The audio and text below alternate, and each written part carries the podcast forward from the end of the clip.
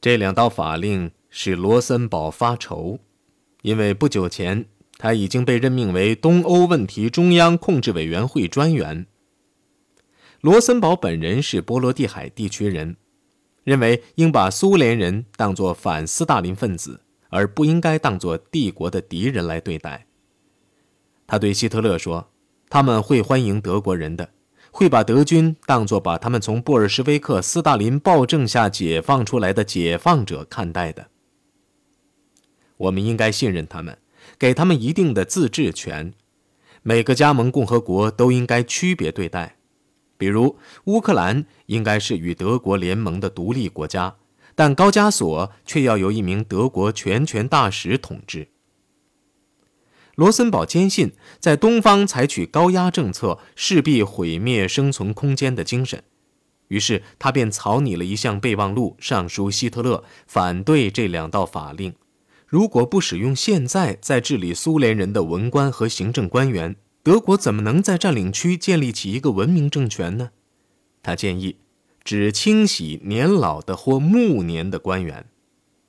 希特勒没有做肯定的回答。希特勒的特点是他不愿意积极参与希姆莱和罗森堡的权力之争，因为这种斗争只要德军一跨进苏联，势必发生。在这场权力角逐中，正在国社党内飞黄腾达的新兴鲍曼。将是一个决定性的因素。他已经加盟希姆莱。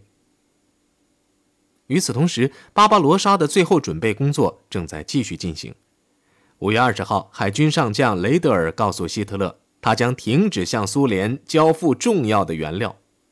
事实上，在此之前，从东方来的很多货物运往苏联的货物已经相对减少。除了一百五十万吨粮食以外，苏联交付了十万吨棉花。二百万吨石油产品，一百五十万吨木材，十四万吨锰和二点五万吨铬。斯大林虽然怀疑赫斯出走一事，但仍急于抚慰希特勒，批准用快车从远东向德国运送重要的原料，比如铜。那么同一天呢，舒伦堡会见了莫洛托夫。早一些时候，舒伦堡曾猜测，斯大林新近巩固政权的举动，只意味着苏联的外交大权完全掌握在斯大林手中。这次会见加强了他的这个看法。在汇报当中，舒伦堡对巴巴罗莎避而不谈，只是说，在过去几个星期当中，苏联对德国的态度大有改善。但是，无论是海军上将还是外交官员，都无法再说服希特勒。五月三十号，也就是德国军队从英国人手中夺得克里特岛后的三天，雷德尔敦促希特勒向埃及和苏伊士运河展开大规模攻势，试图将他的注意力从东方引开。他敦促说：“这个时候正是打击的好时候。”如果有援军，隆美尔将军一定能取得决定性的胜利。他说：“这一招对大英帝国来说，比夺取伦敦更为致命。”这种劝告，希特勒是不会听了。巴巴罗莎已在行动，除了大祸临头，否则什么也无法将他推迟。他最关心的莫过于保密。一年前在比利时的不幸。到今天仍然令他心有余悸，所以时至今日，他仍没有将入侵俄国一事通知墨索里尼。六月二号，当他与他的年长的盟友在伯伦纳山口会晤时，他还大谈迫使英国投降的决心。赫斯的出走以及巴尔干半岛的形势，对巴巴罗莎他只字不提。这不但是为了保密，而且是因为墨索里尼曾明确告诫希特勒不要进攻苏联，这已成了德国的痛脚。巴巴罗莎最后阶段的准备工作开始的时候，通往东部的公路和铁路线非常繁忙。六月六号，希特勒将日本大使大岛召至贝希特斯加登，并向他透露，由于苏联侵犯边境，大量德军已经开往东部。他说话时的信心给大岛留下了深刻的印象。在这种情况下，我们之间的战争或许是不可避免的。在大岛看来，这等于是宣战，于是便立刻警告东京：德国入侵俄国已经迫在眉睫。这是对希特勒很有意义的一天呐！他命令伯劳希奇元帅起草一份指示，宣布消灭所有被俘的苏联政委，因为这些人代表了完全与国家社会主义相反的意识形态，以便把发动一场残酷的意识形态之战的威胁合法化。他的总司令激烈的反对，希特勒简短的说。我并不要求诸位将军理解我的命令，但我要他们执行。这项指示的措辞是不可能被误解的。这些政委是野蛮的亚洲战法的发明者，因此必须从严从速予以处置。不管是否在战争中或抵抗中被俘，均应立即枪决。这道源于意识形态的命令将由陆军和希姆莱的特别行动队共同执行，而这道命令由最高统帅部发布这一事实，对希特勒而言是对军方的另一次胜利。他把军方与他的政治纲领捆在一起，将他们变成不心甘情愿的同谋，同党卫队一起去完成未来的宏伟计划。为了达到这一目标，他必须首先消灭红军。为此，他又必须得到与苏联交界的可以信任的各国的帮助，因为这些国家由于对布尔什维克主义抱有恐惧和仇恨，也有自己的账要与斯大林清算。被迫接受苛刻的条款以结束与俄国的短暂的流血战争的芬兰人，用不着多少言语，便愿意参加这次远征。六月八号，德军步兵师的先头部队便在芬兰登陆。两天后，曼纳星元帅下令部分动员。希特勒也信任罗马尼亚。六月十一号，他私下对安东奈斯库将军说：“他决定进攻俄国。”他说：“他绝不是要求安东奈斯库援助他打这样一场战争，仅仅希望罗马尼亚能为自己的利益。”尽力为成功的结束这场冲突提供方便。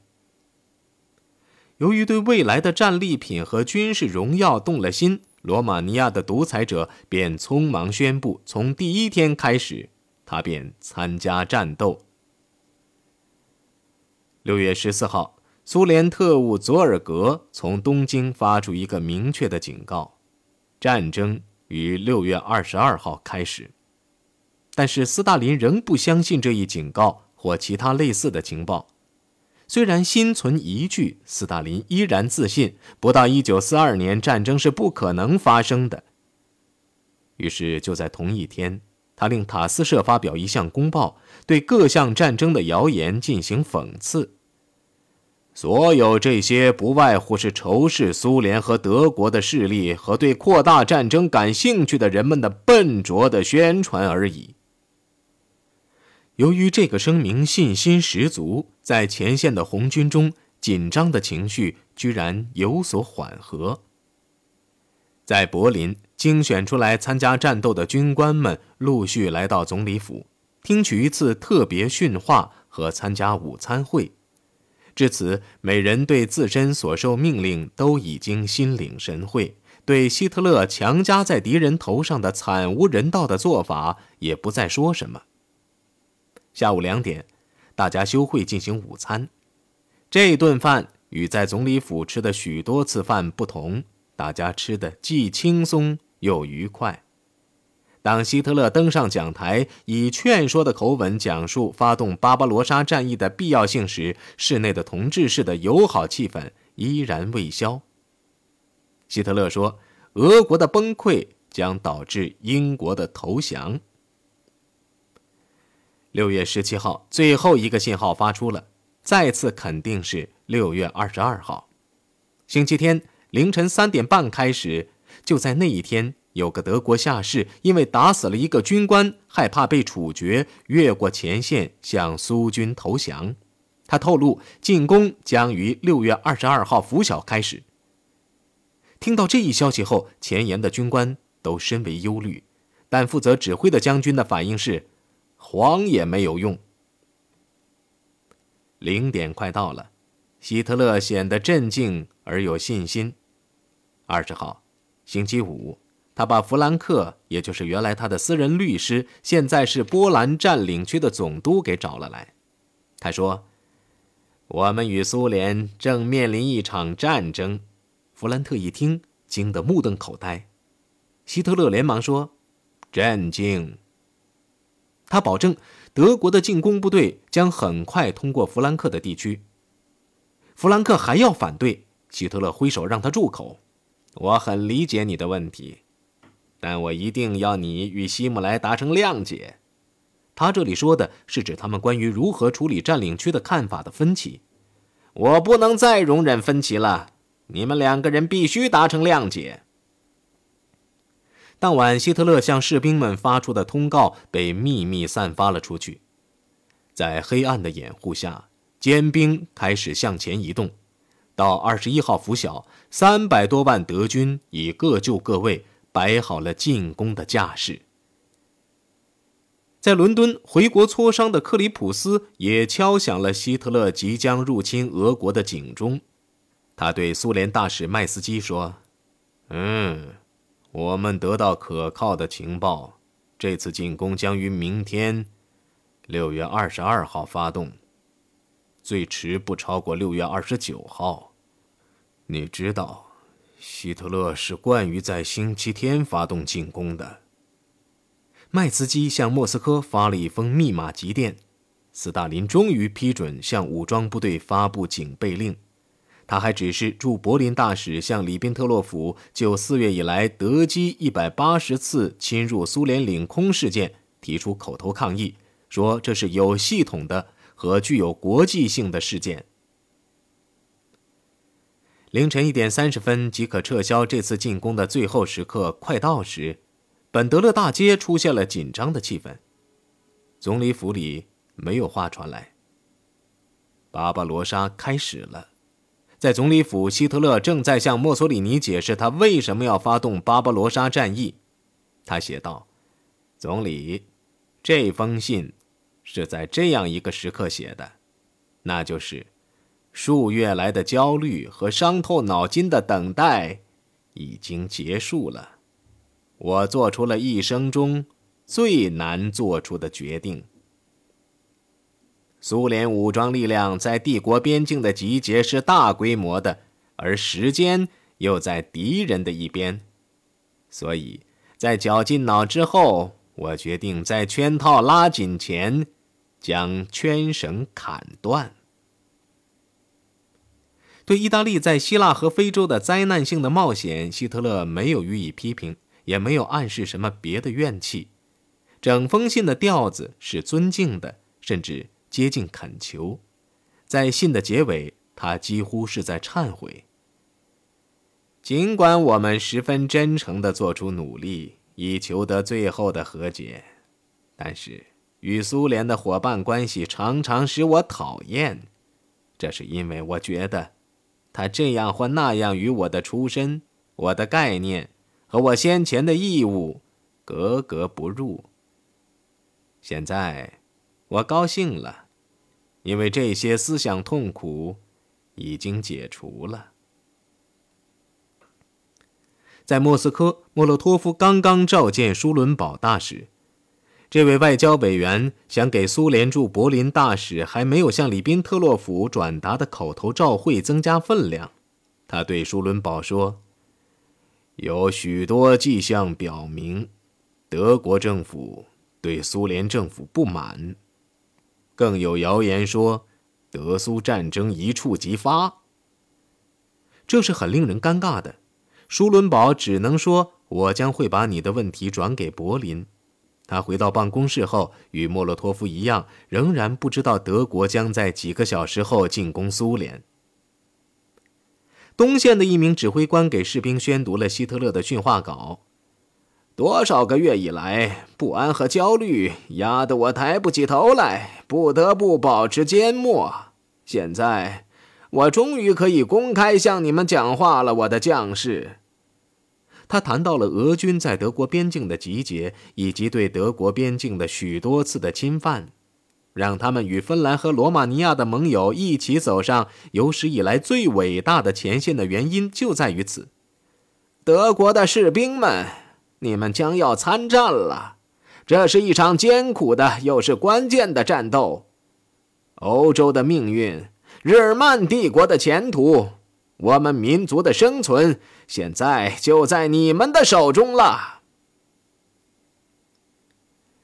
在长达九百三十英里的曲折的战线上，从波罗的海到黑海，三百万士兵在洗耳恭听，且信其所云。他们龟缩在战壕里，既恐惧又怀着希望。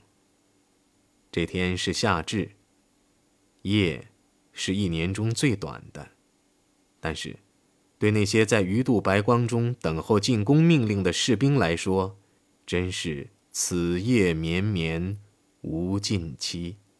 午夜的时候，莫斯科至柏林的快车轰隆隆通过边境大桥，开进了德国领土。接着，一长列装满粮食的火车，也是斯大林向其盟友希特勒最后一次交货，开了过去。在柏林，当天晚上。出现了期望的气氛。各国记者集中在外国记者俱乐部，希望能从一群外交部官员中得到一点消息。午夜快到了，由于还没有外交部官员前来，记者们便开始回家安歇了。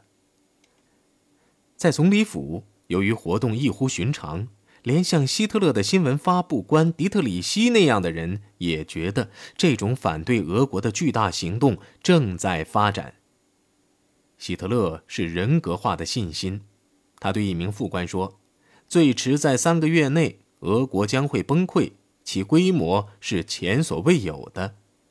但这不过是欺骗而已，与入侵西方的前夕一样，希特勒当晚无法闭眼成眠。”六月二十二号凌晨三点半，刚好是法国贡比涅投降后的一年。这个时候，德军步兵开始向前移动。十五分钟后，硝烟便弥漫了整条东线，炮弹的闪光把鱼肚白的夜空变得如同白昼。长期以来只是一种梦想的巴巴罗莎，现在变成了现实。但是，巴巴罗莎的创始人已经开始忧心忡忡。在南斯拉夫的冒险将巴巴罗莎推迟了五个星期，这一推迟所带来的后果，现在慢慢变得不祥了。希特勒是爱好历史的，他也许会想到，一百二十九年前的六月的同一天，在向莫斯科进军的途中，拿破仑跨过了涅曼河。进攻前三十分钟，俾斯麦大使向齐亚诺递交了希特勒的那封长信。齐亚诺立刻给墨索里尼总理挂了个电话。由于消息不灵，再加上深更半夜来电话，墨索里尼气得七窍生烟。他对女婿抱怨：“我深夜都不去打扰仆人，不过德国人却能令我翻身下床，不管在什么时刻。”而且不加任何考虑。在莫斯科，舒伦堡正在赶赴克林姆林宫的途中。